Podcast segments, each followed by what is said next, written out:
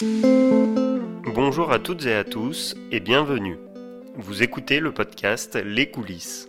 Je suis Baptiste Corvé-Biron, son fondateur. Je suis entrepreneur freelance depuis 2017. Mon activité tourne autour de deux passions, le développement commercial et l'événementiel. Dans ce podcast, on parle de ce qu'il se passe en amont et en coulisses des événements professionnels, privés et sportifs. Ainsi, je vous emmènerai avec moi dans l'envers du décor, là où les événements se créent et se construisent. Aujourd'hui, j'ai le plaisir d'échanger avec Johanna Lepape, chef pâtissière bien-être et engagée. Dans cet épisode, cette championne du monde des arts sucrés 2014 revient sur son parcours qui l'a menée jusqu'à la pâtisserie. Alors qu'elle vient de valider sa troisième année de STAPS, Johanna décide de perfectionner son anglais via un séjour linguistique à Perth, en Australie. Afin de financer son séjour, elle travaille au sein d'une pâtisserie française. Cette expérience changera totalement ses souhaits professionnels à son retour. Après avoir côtoyé de grands chefs et travaillé dans des palaces parisiens, Johanna décide de devenir consultante.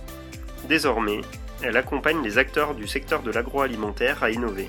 La chef organise aussi des événements en France et à l'international pour partager ses créations au plus grand nombre. Je vous souhaite une bonne écoute. Bonjour Johanna. Bonjour Baptiste. Tout d'abord, je tenais à te remercier effectivement de m'accorder euh, quelques instants et, cet échange. Avant qu'on puisse rentrer effectivement sur ton parcours de, chef pâtissière bien-être et engagé, je souhaiterais que tu puisses te présenter, s'il te plaît.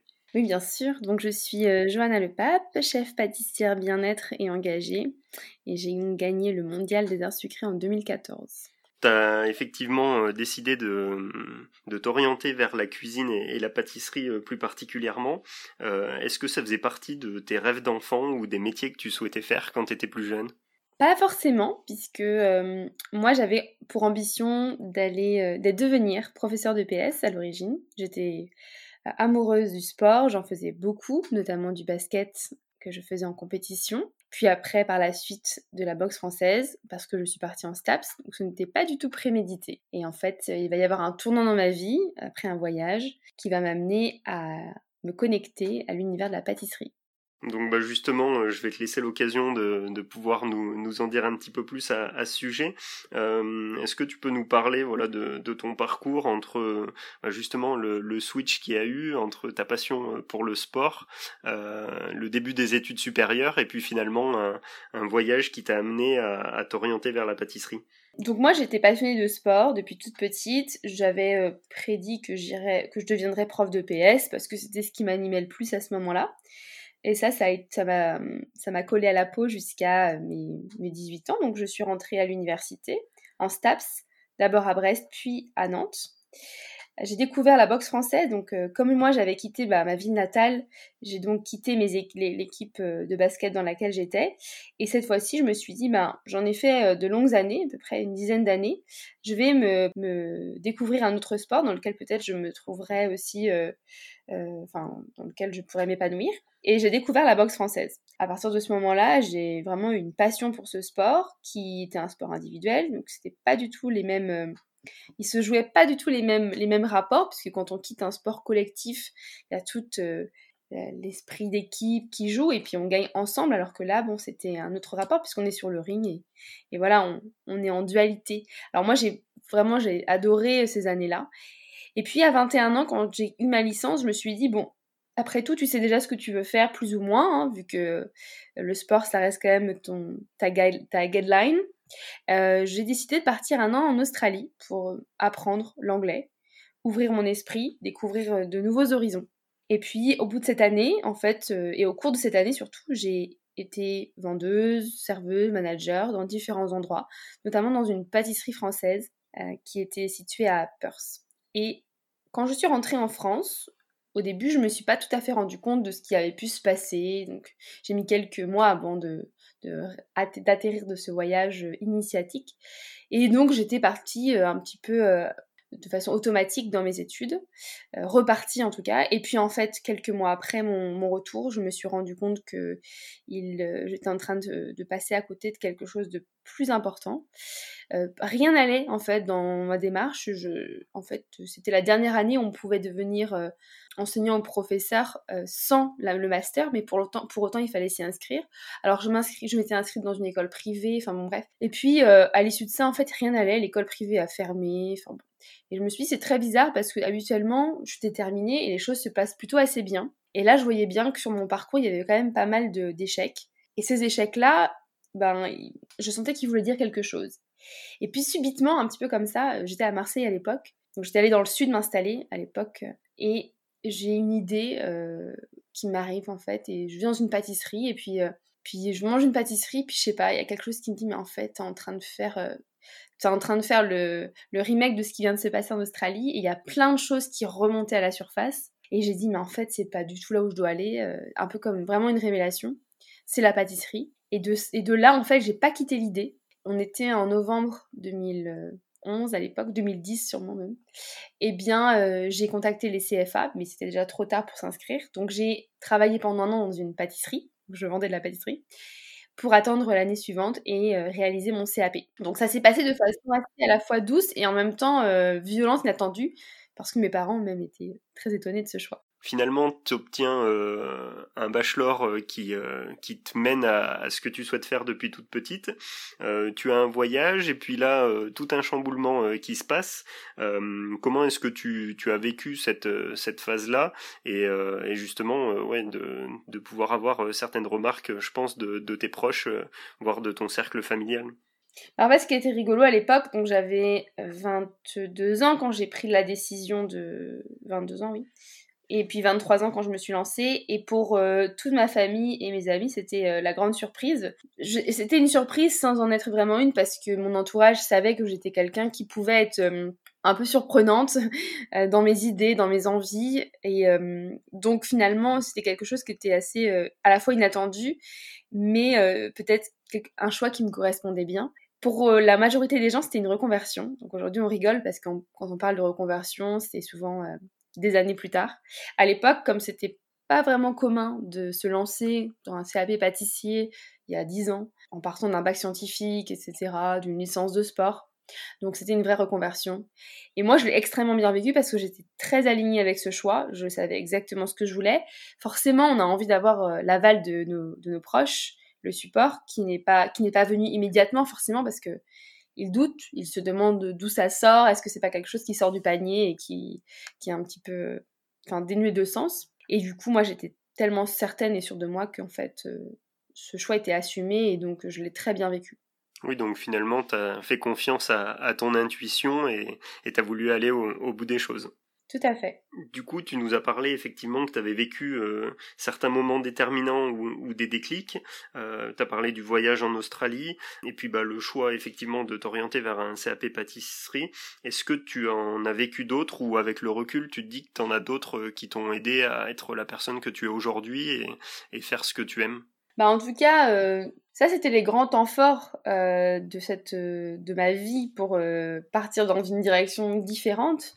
Après, il y a eu d'autres moments euh, qui ont été des temps forts, mais à partir du moment où j'ai commencé à travailler dans la pâtisserie et découvert cet univers que je ne connaissais pas en fait, je l'avais juste appréhendé en Australie en voyant les Australiens euh, complètement émus, avec plein de superlatifs, en admirant la pâtisserie française, venir depuis 7 heures du matin euh, en short et en t-shirt après une heure de course acheter leur pâtisserie. Je trouvais ça génial. Je, je suis quelqu'un qui est émotionné, Je suis une émotionnelle et j'étais touchée par la façon dont les, Australiens notamment voyaient la pâtisserie française, notre art.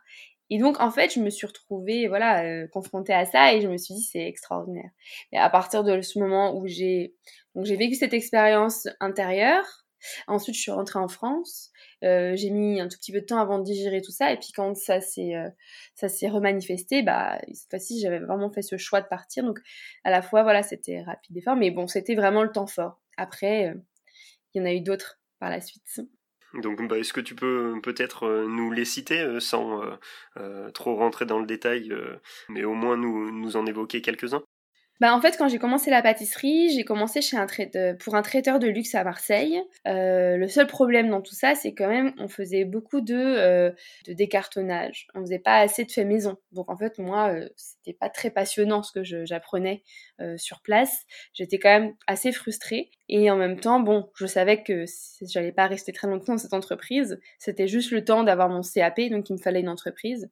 Et je me rappellerai toujours d'un temps fort parce que c'était, on était avant, on est ouais, on arrivait vers le printemps. Donc moi, mon année scolaire allait bientôt se terminer. Et on préparait un peu le, euh, les espaces, les cuisines, etc. pour euh, la grosse saison d'été qui allait arriver, qui, qui, était très conséquente pour euh, le traiteur. Et je me rappelle avoir eu comme la charge de nettoyer les sols d'une espèce de grand, grande, grand, grand frigo, grande chambre froide, pardon. Donc on avait retiré toutes les échelles et j'étais en train de laver le sol et, avec, ma brosse et, euh, j'étais énervée en fait. Je me suis dit mais euh, j'ai pas fait tout ça pour en arriver là quoi. Pour, euh, être là à brosser les sols, ça. C'est pas quelque chose, faut pas l'entendre au premier sens dans le sens où ah non, faire le ménage, c'est pas pour moi, parce qu'en pâtisserie, on sait bien qu'il y a une grande part d'hygiène et de nettoyage, etc. Ça fait partie du métier. Euh, mais en fait, c'était la symbolique qui m'avait, qui, me dérangeait, et je me disais non mais en fait, t'as passé un an à, à faire quelque chose qui te passionnait pas vraiment, mais pour autant, tu sais que c'est la pâtisserie qui t'anime.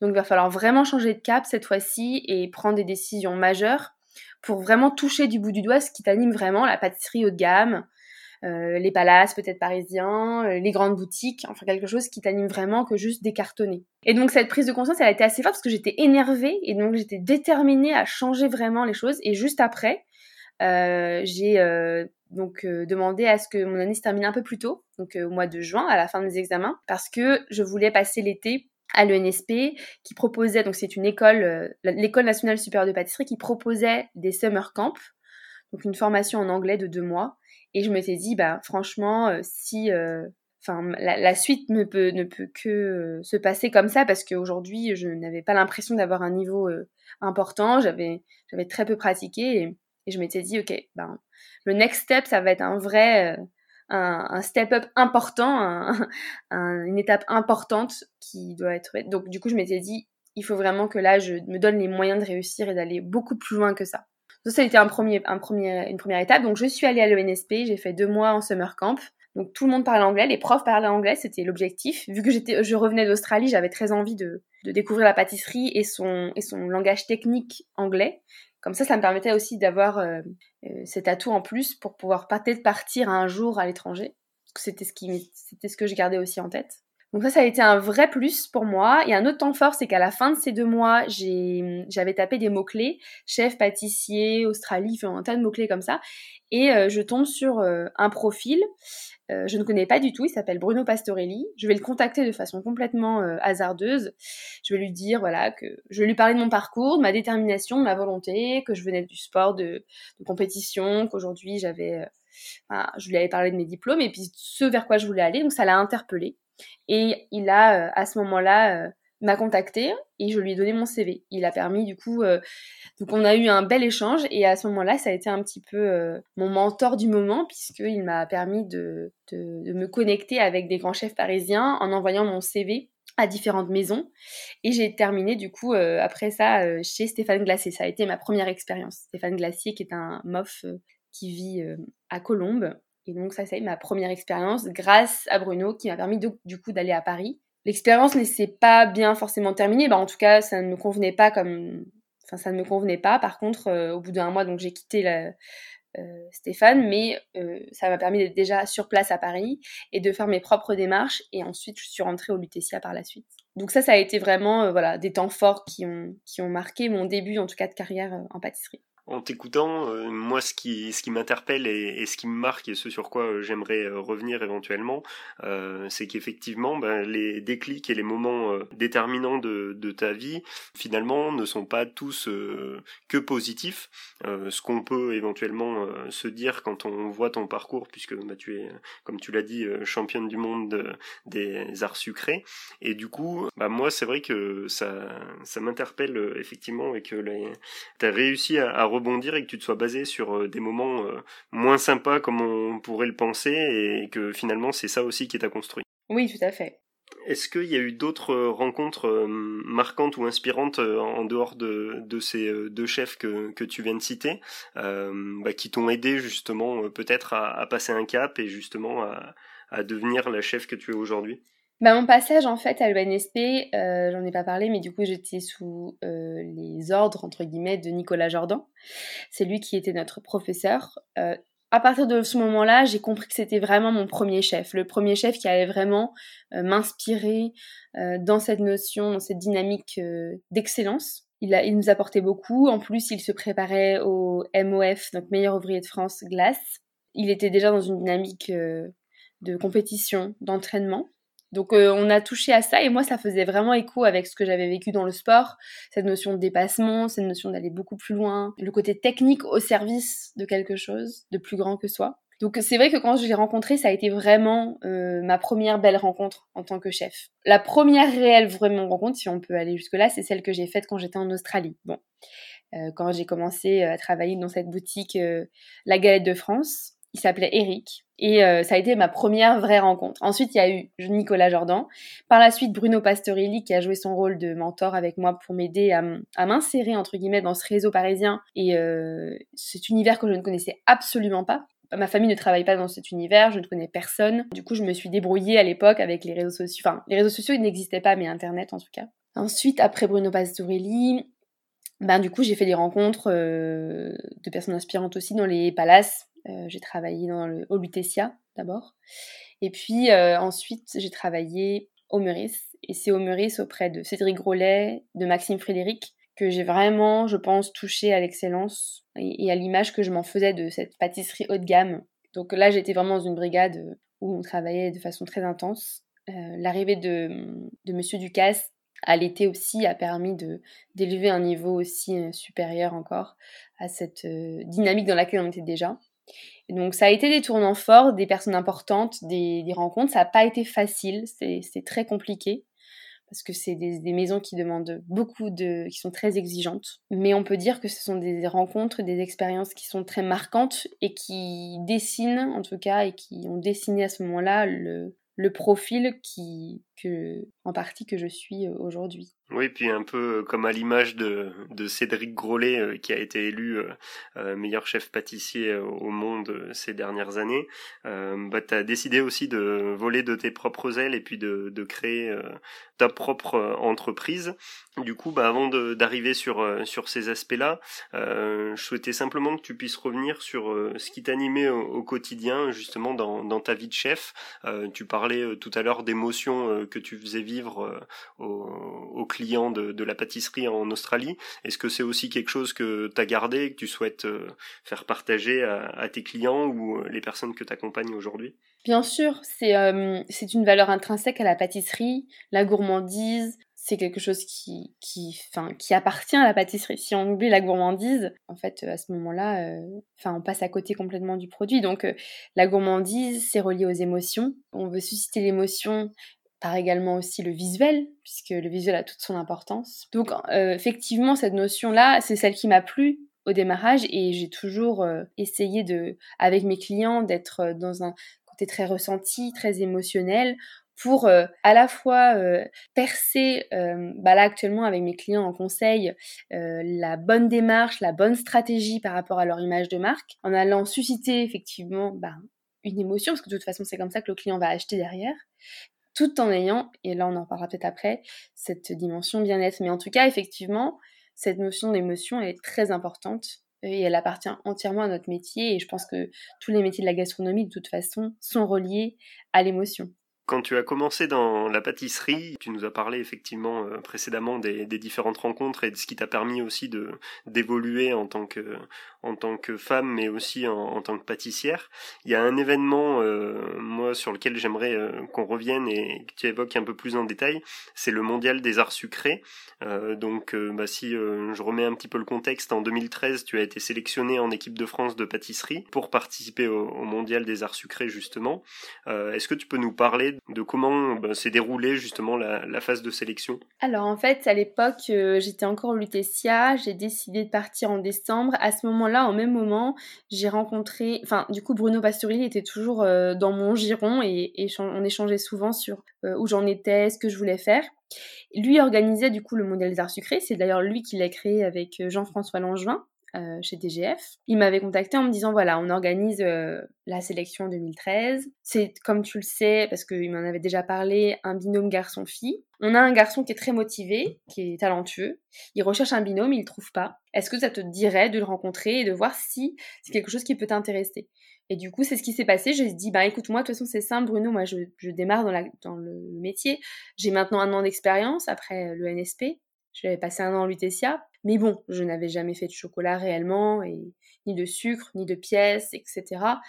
Par contre, ce que je pouvais dire, c'est que j'avais un mental à toute épreuve qui avait été façonné par le monde du sport. Donc j'étais déterminée et j'avais beaucoup de motivation. C'était en tout cas les éléments clés qui m'ont permis de rencontrer Bastien et de, euh, de nous lancer ensemble sur cette première phase. Et Bastien a beaucoup contribué euh, à, ce, à ce résultat parce qu'il il était déjà très... Enfin, lui, ça faisait de nombreuses années déjà qu'il était en pâtisserie. Et puis, on avait donc... Il avait dessiné les pièces, on avait travaillé ensemble, on avait réalisé deux blancs avant la, avant la sélection. Et puis, ben, moi, je n'avais pas d'attente, si ce n'est que je, je, donnais le meilleur de moi-même pour aller au bout de cette première, ce premier challenge, mais je ne voyais pas l'issue, euh, je ne me projetais pas en tant que gagnant, je, gagnante, je me projetais en tant que jeune, euh, jeune, euh, jeune pâtissière très motivée qui donnera le maximum d'elle-même. Donc à la fin de cette sélection, ça a duré une journée.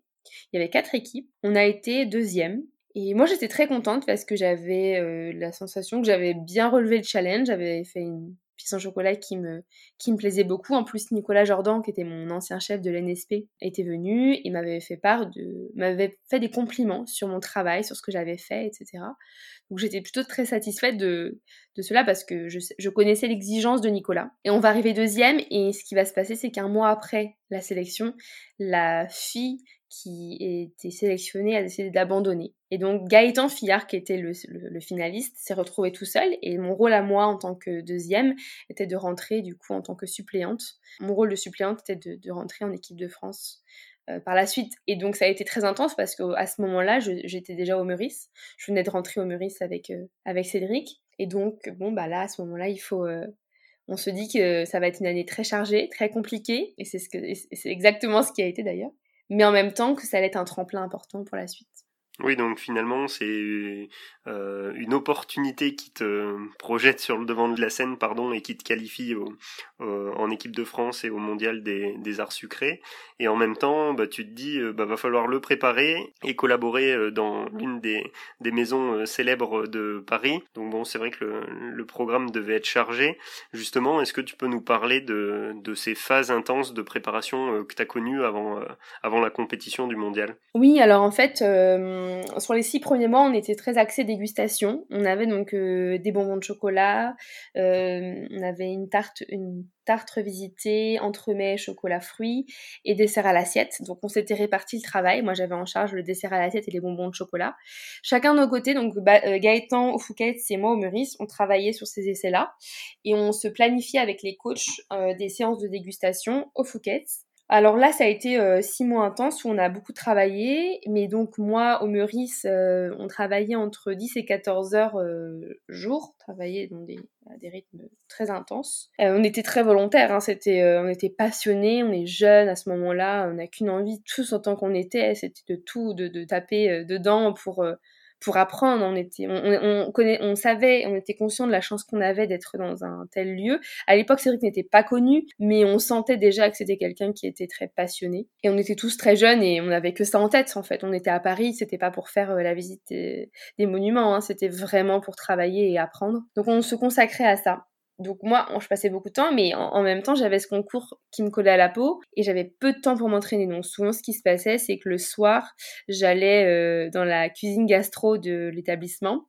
Donc c'est une, c'est l'espace, c'est pas la pâtisserie du coup, c'est un endroit qui était moins humide, euh, plus simple pour que je puisse exécuter mes, mes essais en bonbons de chocolat, parce que la pâtisserie était très humide, on faisait très froid, c'était pas du tout des conditions pour, pour euh, faire mes entraînements. Mais j'étais toute seule. Donc ça, ça a duré six mois et c'était assez, assez difficile. Et en fait, ça, ça a duré aussi toute l'année. C'est-à-dire que j'ai senti, j'ai eu quand même le sentiment d'être assez seule, tant dans mon équipe euh, que euh, même après, où j'étais quand même beaucoup toute seule. Même si nos coachs nous accompagnaient sur le plan euh, matériel, j'avais, j'étais jeune, j'avais pas d'expertise, j'avais pas de beaucoup d'années derrière moi. Donc en fait, tout euh, c'était compliqué en fait de se retrouver face à euh, cette matière, euh, le chocolat, les bonbons, le dessert et puis en partant d'une feuille blanche. Mais bon, on a relevé le challenge sur les six premiers mois avec Gaëtan. Le jury a finalisé notre, enfin notre, notre coach, nos coachs nous ont validé nos produits et les six mois qui ont suivi étaient plutôt consacrés à l'artistique qu'on avait pas encore tout à fait abordé. Et là, ça a été aussi très dur parce que bah, l'artistique, c'est, euh, ça se commande pas, c'est, puis il faut avoir de la technique, etc. Donc, euh, comme je voyais qu'au Muris, j'avais pas beaucoup d'espace, on avait conclu avec Gaëtan que je passerais aussi tous mes week-ends euh, au Fouquet's, que je l'accompagnerais et que je continuerais. Donc, en fait, je travaillais 7 sur 7 pratiquement, du matin au soir. Ça a été un an comme ça. De toute façon, c'est une année où tu, tu mets tout en parenthèse. Tu, tu évolues presque comme un robot parce que tu as comme seul objectif le concours, la date clé, les 20 heures d'épreuve. Et euh, entre ça, entre le moment où tu actuel et la finale, ben en fait, tu as un temps, tu sais, bah voilà, il me reste plus que 4 mois, 3 mois, 2 mois pour arriver à, tout sortir, à tout préparer euh, en bon timing. Donc ça, ça a été très intense. Et puis un mois avant, on, on, part dans un laboratoire en dehors de Paris. Et là, on va faire trois blancs d'affilée. Donc trois blancs, c'est euh, assez très intense, on va dire. Parce qu'en fait, un blanc, c'est un concours c'est les, on, se met dans les conditions du concours, tant au niveau du temps que des contraintes, etc. Et on va donc réaliser euh, trois blancs pour se mettre à niveau, pour voir si les timings passent, pour voir si on a des difficultés à faire tout le programme en 20 heures, révéler toutes les, toutes les erreurs que l'on fait pendant ces blancs-là pour que le jour de la finale, on soit vraiment prêt. Et donc, il faut se dire aussi que pour préparer un blanc, c'est un jour de mise en place où tu prépares tout le matériel, euh, tous les moules, tout, enfin tout. Deux jours d'épreuve, donc deux jours où tu as tes coachs, jury qui, viennent te voir, des gens qui viennent te voir pour te juger. Et puis à l'issue des deux jours, ben, le, le coup près tombe, très souvent c'est négatif après les deux jours parce qu'il révèle plein de trucs qui vont pas. Et puis euh, après, tu as encore euh, un jour le lendemain pour tout nettoyer et, le reste de la semaine, c'est pour faire des essais et peaufiner ce qu'on t'a demandé pour repartir sur un autre blanc. Et ça trois fois d'affilée sur un mois. Donc c'était vrai que c'était très intense. Mais pour le coup, ça nous a permis de faire des vrais, euh, un vrai bond en fait. On a, on s'est métamorphosé en fait. En un mois, on a, on avait une pièce qui était, enfin un buffet qui était vraiment pas top la première fois, et puis au bout de, du troisième, on, on, touchait du bout quelque chose de vraiment qualité. Donc euh, on était euh, on était vraiment prêts. En fait, on se sentait prêts, on, ne pouvait pas faire plus. Et après, ben c'est euh, on prépare tout pour partir à la finale. Et la pression monte. Et en même temps, on est tellement fatigué, tellement prêt dans le programme pour l'avoir répété. presque on avait fait le, le dernier blanc, pas la veille, mais enfin quelques jours avant la finale. Donc on était vraiment dedans, quoi. Et là, après, on se met en mode robot quand le, au moment du concours, quand euh, on donne le top départ, on réfléchit à rien. Euh, là, on a un programme de, de, 20 heures sur deux jours et on le déroule. Et du coup, euh, bah, tu, tu as été effectivement revenu sur le fait qu'avec Gaëtan, vous étiez tous les deux bah voilà, mis en, mode robot et, et concentré sur, euh, sur une charge assez importante de travail. Lorsque la compétition euh, débute, euh, est-ce que tu peux nous rappeler, donc tu nous as dit qu'il y avait effectivement 20 heures réparties sur deux jours, mais quelles étaient les différentes épreuves que vous aviez à préparer? Bah, du coup, pendant en fait 20 heures, on avait à la fois les quatre dégustations à sortir. Donc le premier jour, il y avait deux dégustations qui sortaient à des, timings qu'on nous avait déjà donnés en amont suite à un tirage au sort. Et le deuxième jour, pareil. Donc avant, avant l'heure finale, en fait, on a déjà envoyé nos, toutes nos dégustations. Il faut envoyer 20 sortes de chaque à chaque fois, puisqu'il y a 20 jurys qui vont goûter. Et euh, on a euh, ensuite le buffet à préparer. Donc là, c'est euh, le buffet, le buffet artistique et c'est composé d'une pièce en chocolat, d'une pièce en sucre et d'une pièce en pastillage. Et à ce moment-là, donc voilà, il y a un règlement qui dit que sur la pièce en chocolat, doit être, on doit pouvoir retrouver les bonbons de chocolat parce qu'elle doit porter les bonbons de chocolat. La pièce en sucre doit porter l'entremet et la tarte sera portée par. Donc on avait tout un process euh, et au bout des 20 heures, en fait, euh, on ne devait plus rien toucher. Le buffet devait être posé devant nous sur une table à part du, plan de travail et le jury, tout l'ensemble du jury était, en tout cas le jury d'après, il y, a plusieurs types de jury aussi, il y a le jury dégustation, le jury travail et le jury artistique. Et donc en fait ils vont ils vont ils vont travailler tout au long des deux jours, mais le jury artistique va vraiment venir le dernier jour, la dernière heure, pour juger l'artistique des, équipes. voilà un petit peu le déroulé de, de ces 20 heures en tout cas. Et donc, bah, tous les deux, avec Gaëtan, euh, vous étiez focalisés sur euh, votre travail et, le rendu euh, sur ces différentes épreuves que tu viens de nous expliquer. Est-ce que tu peux nous décrire l'ambiance, même si c'est vrai que vous étiez beaucoup concentrés Est-ce que vous avez perçu un petit peu justement cette tension sur les autres plans de travail ou etc. Est-ce que tu peux nous, parler un petit peu de, de ça à ce niveau-là? Moi, j'étais dans une bulle, par exemple. Et j'avais aussi la chance d'être sur le côté, parce qu'en fait, ça, fait ça faisait un Gaëtan était face au public, et moi, j'étais sur le, enfin, dans l'angle à côté. Mais bon, on est très exposé. On a le, faut savoir que le, les espaces sont quand même conséquents, mais on peut pas. Euh, le, public est assez proche de nous. Il y a les jurys qui passent sans arrêt, qui mettent leur nez dessus, euh, qui mettent le nez sur les pièces ou sur ce qu'on fait. Euh, ils sont très proches de nous.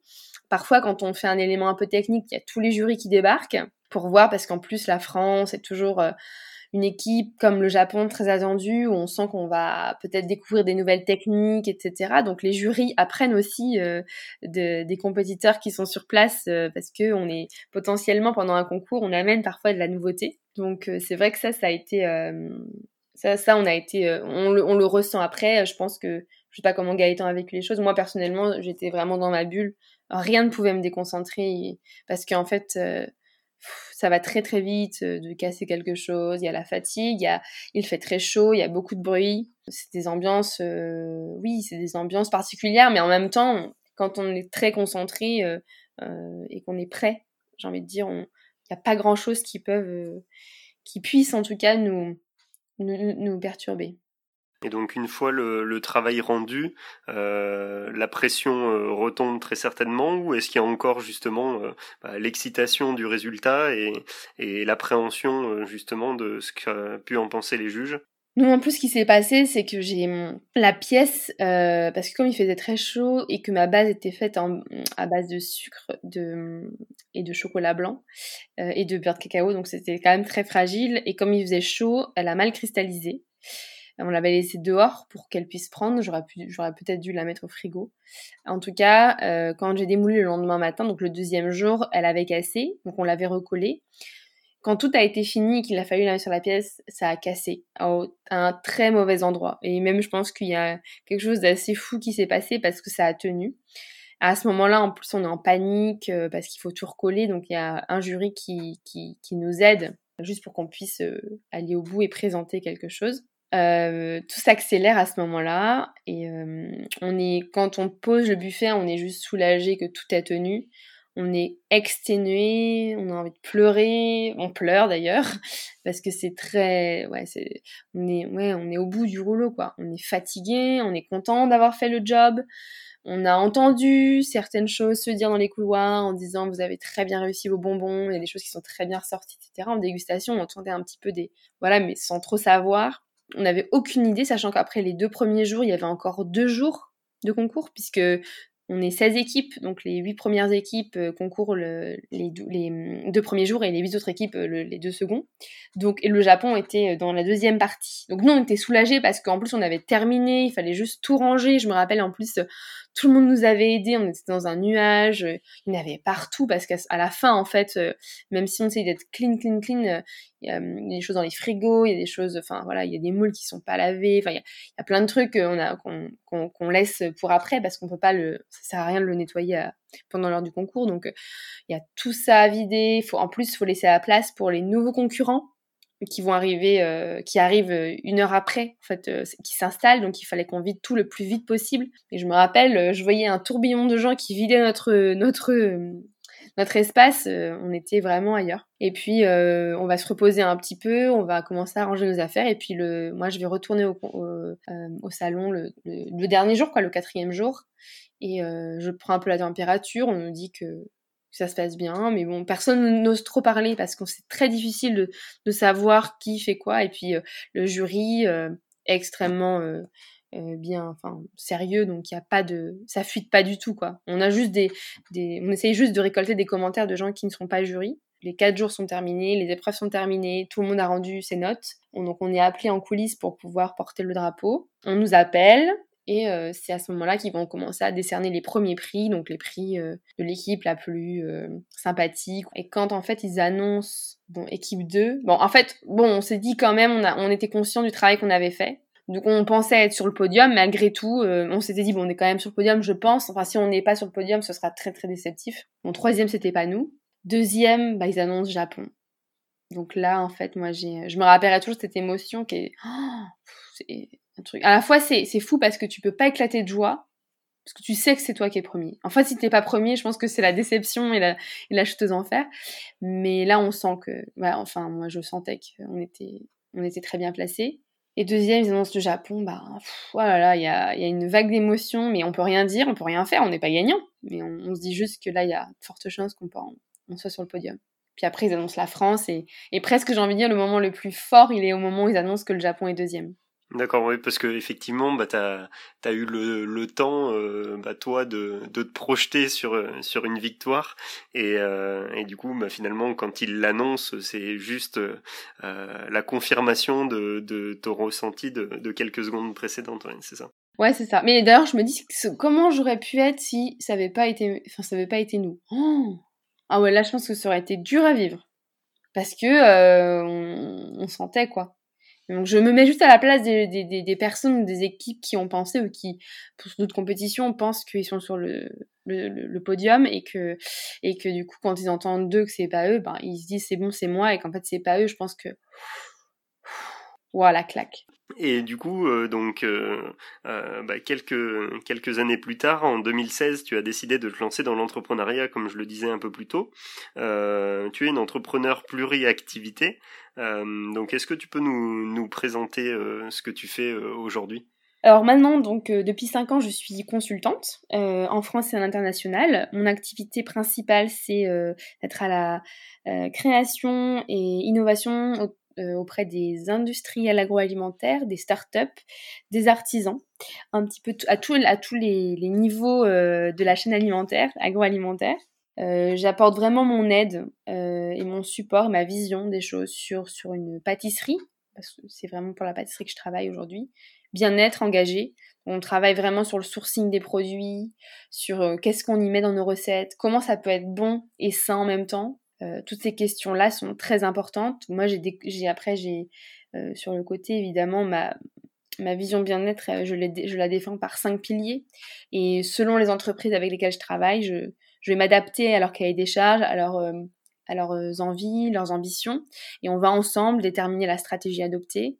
On va travailler sur la création de nouvelles gammes de produits, de nouvelles cartes. Donc ça, c'est la une majeure partie de mon travail, c'est ça. Il y a une autre partie qui va être plus de l'ordre de la création de produits pour euh, les réseaux sociaux, pour faire de la communication.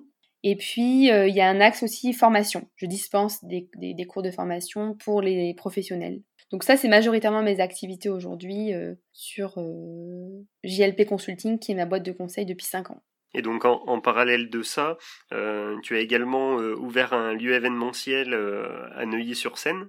Donc bah, tous ceux qui écoutent le podcast pourront retrouver les, les photos sur ma page Instagram et puis également sur celle que tu rappelleras en, très certainement en fin d'interview. Est-ce que tu peux nous faire la, la description de ce lieu-là et quels sont les événements bah, que tu peux recevoir à, à l'initiation gourmande Qu'est son nom? Alors, Initiation Gourmande, c'est le nom original. On est en train de transformer le nom pour Atelier Aurae. Euh, alors c'est un atelier enfin que j'ai ouvert avec mes équipes il y a un an.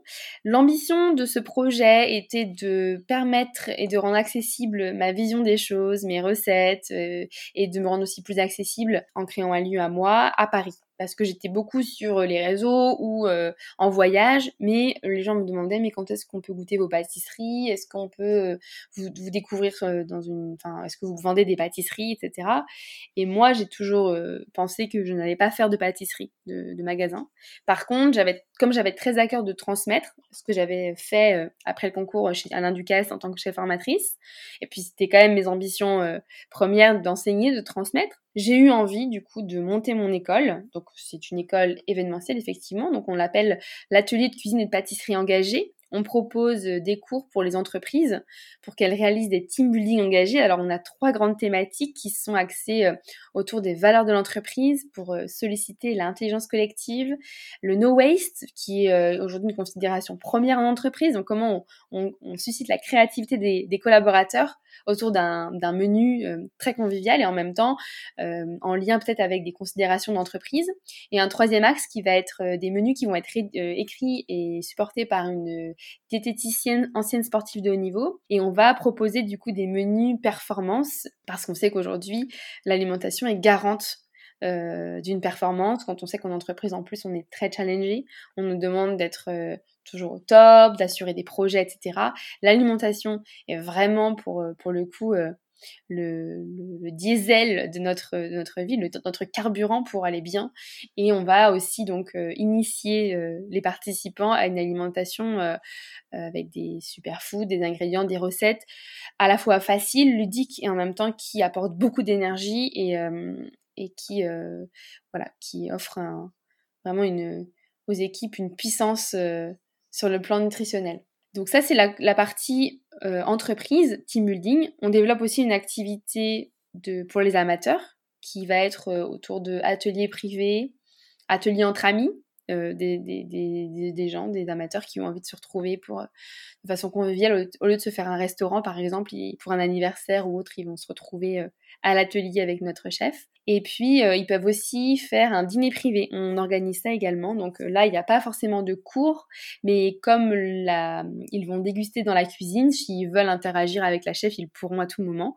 Mais là, c'est plus sous forme de dîner où ils commandent un dîner et au lieu d'aller dans un restaurant, ils se retrouvent entre eux pour euh, passer un bon moment. Et dans un lieu finalement un peu plus intimiste. Intimiste. En plus, on a un jardin. On est en train de donc de créer un potager. Alors là, ça a pris un peu plus de temps à cause des, des circonstances actuelles, mais euh, un potager est en train d'arriver euh, dans notre jardin. Comme ça, on, offre aussi un, lieu très sympa pour euh, les moments d'apéro, les, ou les moments où, on prend le café, on est dans le jardin, on se pose dans le potager.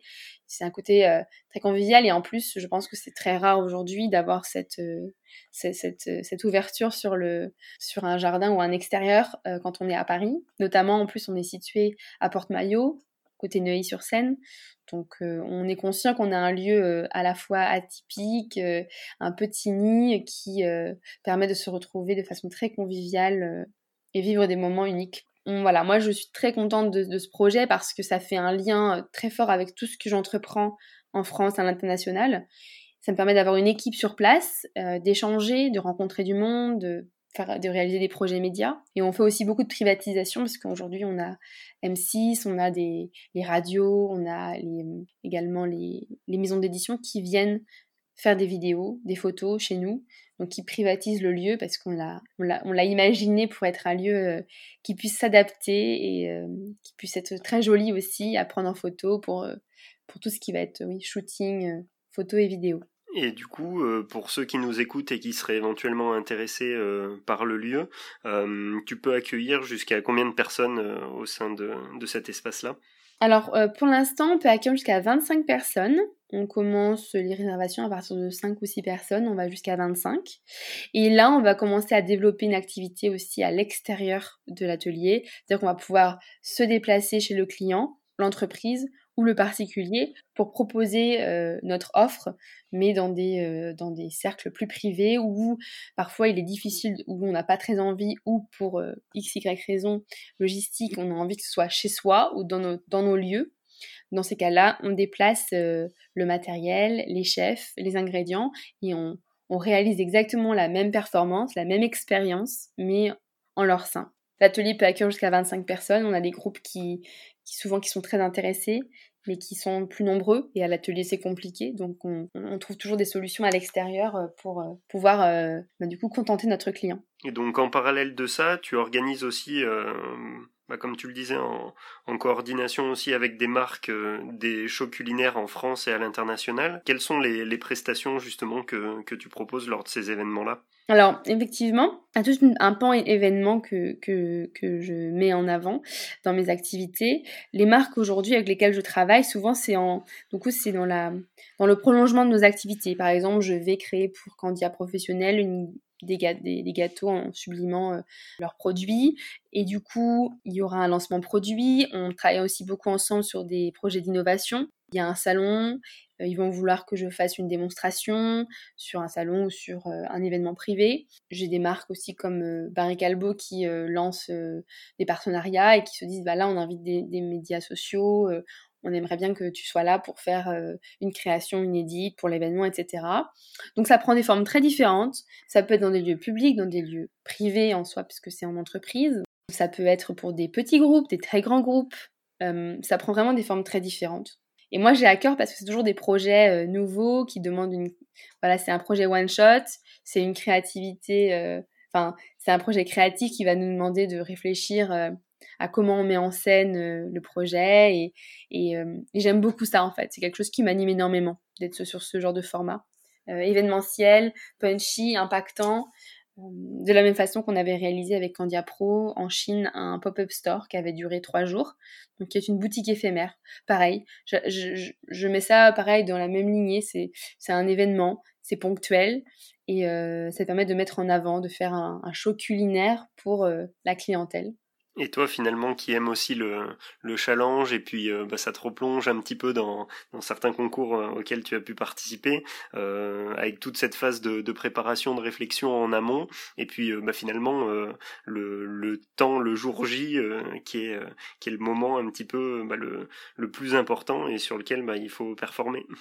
Tout à fait. C'est, euh, fait, il y a plusieurs temps forts qui sont intéressants et c'est pour ça que j'aime faire ce métier et j'aime le concevoir euh, ce genre de, prestations. C'est qu'il y a le temps 1 qui est un temps de, où on parle du brief, un temps 2 qui est la création du projet et un temps 3 qui va être un temps 3 qui va être la réalisation. Souvent, il faut faire de la préparation en amont et un temps 4 qui est euh, le moment le moment de l'événement où finalement on finalise tout ce qu'on a imaginé sur euh, dans un temps très court et avec voilà avec alors moi j'adore parce que ça permet aussi d'échanger de partager enfin ce qu'on a pu enfin prévoir créer pour cet événement. Et donc voilà c'est quelque chose sur lequel je suis plutôt à l'aise. Et donc, bah pour toi, quand tu fais le bilan d'un événement, quels sont les, les, ingrédients ou ce qui te permet de te dire bah, qu'un événement a été réussi?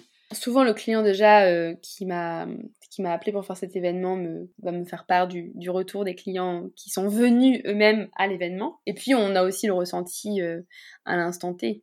Euh, les gens échangent avec vous. Si vous êtes heureux d'être là et de faire ce que vous faites, je pense que automatiquement l'événement il va très bien se passer. Seuls ceux qui euh, se sentent pas très à l'aise à être en public, à parler en public ou à se confronter, voilà, auditoire, ça va être plus compliqué. Euh, ça se travaille également parce que je pense qu'au début, moi, je le faisais pas du tout et puis j'ai appris à, m'exprimer en, face à un public. Euh, ça a commencé à l'école du casse et en fait, après, je me suis rendu compte que hum, j'étais très à l'aise sur euh, pour, parler face à un, un auditoire sur des valeurs, sur sur ma vision des choses, à la fois sur ma, ma, créativité ou autre. Et du coup, je pense que là, à ce moment-là, quand on est à l'aise avec ça, le public réagit bien. Et puis, il faut aussi avoir une certaine sensibilité euh, à ce moment-là. Des fois, on découvre le public euh, sur le moment, donc euh, parfois, on ne sait pas trop à qui on, a affaire et on doit aussi ajuster son propos ou sentir quand le groupe ou voilà s'ennuie ou se sent voilà. Faut, faut aussi être en interaction avec eux pour offrir la meilleure prestation possible, à la fois pour le client, le premier qui est venu, qui qui a demandé de réaliser cet événement, euh, qui m'a appelé, avec qui on a co-créé, mais également les, clients qui sont invités et qui viennent passer ce moment euh, de découverte et qui derrière peut-être sont des potentiels acheteurs, des potentiels euh, voilà, des potentiels partenaires pour la marque. Donc, donc on a un rôle à jouer et il faut le prendre très à cœur. Il faut comprendre l'enjeu aussi bah, de cet événement et pour mener à bien ce, ouais, ce challenge. Donc bah, pour euh, tous ceux qui nous ont écoutés et qui ont, pris connaissance effectivement bah, de ce que tu proposais euh, dans le cadre de tes activités aujourd'hui, euh, où est-ce qu'ils pourraient en savoir un petit peu plus, même si on a dévoilé pas mal de détails, où est-ce qu'ils pourraient retrouver les informations que tu nous as données lors de notre échange? Alors il y a plusieurs choses. Il y a tout d'abord LinkedIn sur lequel j'ai quand même pas mal rédigé d'articles et également au tout début de, la page il y a hum, un lien vers mon site internet et un lien vers une présentation PDF de l'ensemble de mon activité, un peu réduite, mais qui résume les grands temps forts de mon activité. Donc ça, sur LinkedIn, n'hésitez pas à aller voir. Euh, bien sûr, je suis présente sur Instagram, plus euh, comme un moyen pour présenter mes créations et certaines activités assez créatives. Et puis, il y a enfin Facebook, évidemment, sur lequel je suis présente, mon site internet, voilà, comme j'ai dit, euh, depuis LinkedIn ou depuis même mes réseaux, il y a un lien à chaque fois, donc joannalepape.com. Et puis, je pense qu'on a fait le tour pour le moment, avec peut-être une chaîne TikTok qui va sortir euh, prochainement. ok, ben, on suivra ça de, très près. Euh, est-ce qu'il y a une ou, plusieurs choses dont, on n'a pas parlé et que tu souhaiterais évoquer avant de terminer cet entretien, Johanna? Non, il y a une phrase que j'ai lue donc, pendant le confinement qui m'a beaucoup plu dans un magazine qui s'appelle Psychologie positive et donc je vais vous la lire parce que c'est mon inspiration du moment. Là où vos talents et les besoins du monde se rencontrent, là se trouve votre vocation. Aristote. Voilà, c'est une, citation, je trouve, qui, euh, qui me parle beaucoup parce que euh, quand on se retrouve à se poser beaucoup de questions, notamment dans cette période particulière, euh, il y a des questions fondamentales qui se posent et je pense que la manière la plus, la plus forte si on peut dire, pour se connecter à soi, c'est vraiment de se poser les bonnes questions. Et je trouve que mêler ses talents au rapport avec euh, les besoins du monde, et autant dire qu'il y en a, eh bien, il y a peut-être une vocation à l'embranchement de ces, de ces deux éléments qui peut euh, en chacun de nous résonner et peut-être faire que sa vie bascule vers euh, de nouveaux horizons. Bon, ben, très bien. Je pense que le mot de la fin euh, a, été pertinemment choisi et, euh, évoquera certainement euh, pas mal de choses à, tous ceux qui nous écoutent. Donc, ben, encore un, grand merci, Johanna, pour, pour cet échange et puis ben, au plaisir de pouvoir effectivement te, te rencontrer sur l'une de tes prestations ou autre. Merci, Baptiste. Je souhaite vous remercier, vous, qui venez d'écouter cet épisode. J'espère qu'il vous aura donné envie d'en savoir plus sur l'événementiel et donc d'écouter les prochains enregistrements. Si vous souhaitez m'aider à faire connaître les coulisses, vous pouvez vous abonner et donner une note au podcast sur votre plateforme d'écoute. Enfin, pour vos commentaires ou partages d'idées, vous pouvez me retrouver sur les réseaux sociaux, notamment sur Instagram, at bcb38 et at les coulisses podcast, avec le tiré du bas entre chaque mot. Bonne journée, bonne semaine et à très bientôt.